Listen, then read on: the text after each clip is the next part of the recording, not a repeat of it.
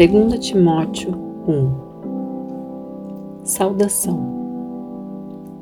Eu, Paulo, apóstolo de Cristo Jesus, pela vontade de Deus, que fui mandado para anunciar a promessa da vida que temos por estarmos unidos com Cristo Jesus, escrevo a você, Timóteo, meu querido filho na fé. Que a graça, a misericórdia e a paz de Deus, o Pai, e de Jesus Cristo, nosso Senhor, estejam com você. Ação de graças e conselhos.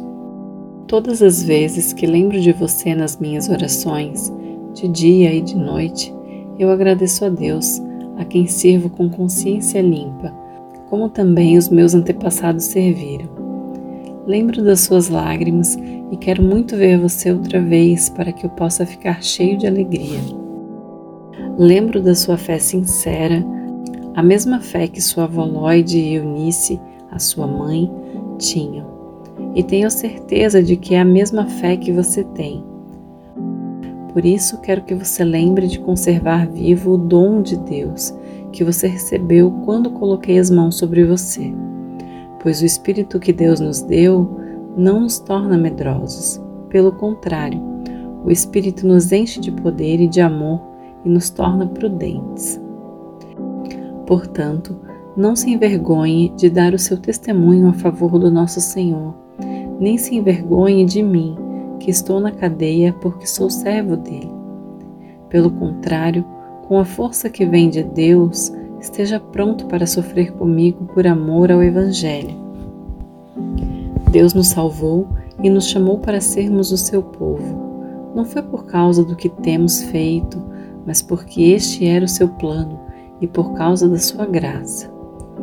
Ele nos deu essa graça por meio de Cristo Jesus, antes da criação do mundo, mas agora ela foi revelada a nós por meio do glorioso aparecimento de Cristo Jesus, o nosso Salvador. Ele acabou com o poder da morte e, por meio do Evangelho, revelou a vida que dura para sempre.